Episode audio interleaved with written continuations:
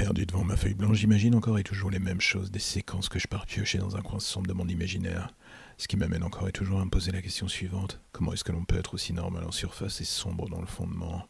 Alors non, tous les écrivains bons ou mauvais qui plongent dans ces zones d'ombre ne sont pas pour autant des dérangés, mais l'on peut s'interroger sur cette fascination pour le sale. Et cela marche aussi bien pour le créateur que pour l'auditeur d'ailleurs? C'est un peu comme si d'un coup de deux mains se tendaient l'une vers l'autre en cherchant tant bien que mal ce point de jonction pour se dire Hey, mais tu sais quoi en fait?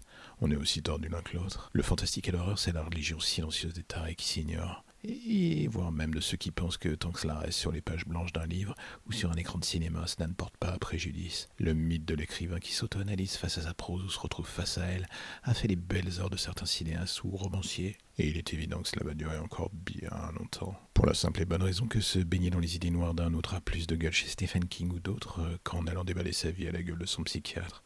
On a un reflet de nos idées sombres, on se conforte à l'intérieur de ces dernières dans une histoire où l'on peut le laisser vivre sans mal, et on se dit une fois fini que comme tout bon livre qui se respecte et qui les contient, on peut le ranger à nouveau dans un placard sombre où personne n'ira jamais le rechercher, surtout pas vous d'ailleurs. Même avec le temps qui passe, la petite voix est encore là, toujours présente, elle nous demande plus. Elle a goûté à ce petit et nous dit que c'était pas si mal dans le fond. Maintenant la question est de savoir est-ce que l'on va décider ou non de lui offrir quelque chose en plus, on se laisse emporter. On déguste les mecs ce genre littéraire nous offre et on y assouvit nos envies. Perdu dans un coin de notre imaginaire, on se délègue de cette noirceur pour aussitôt la remettre sous le tapis, le tapis de la vie courante pour ainsi dire, là où elle ne dérangeait, elle n'effraie personne. La littérature pour ces auteurs a un je ne sais quoi de cathartique. Ils ont capitalisé sur le royaume des ténèbres, le genre dans leur caboche pour en faire un job en or, et non pas un motif de finir en tôle. L'un dans l'autre, inutile de dire que c'était plutôt un bon choix. Alors où est-ce que je me place dans ce bordel? Je n'en sais rien. J'écris car c'est quelque chose que j'aime profondément. Je balance sur la feuille blanche tout ce qui traîne dans ma tête.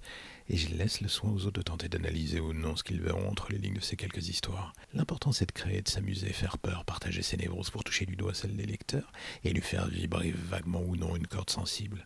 C'est à ce moment-là que l'on pourra se dire que dans le fond, on n'est pas si seul que ça, être euh, pas bien dans sa tête, ou voire même à avoir des idées sombres un peu trop souvent. Il y a un je ne sais quoi de drôle à s'imaginer dans le fond que les romanciers d'horreur ou de polar sont juste des psys capables de plonger là où la lumière ne brille plus pour en remonter un miroir sale et crasseux, renvoyant au lecteur sa propre image.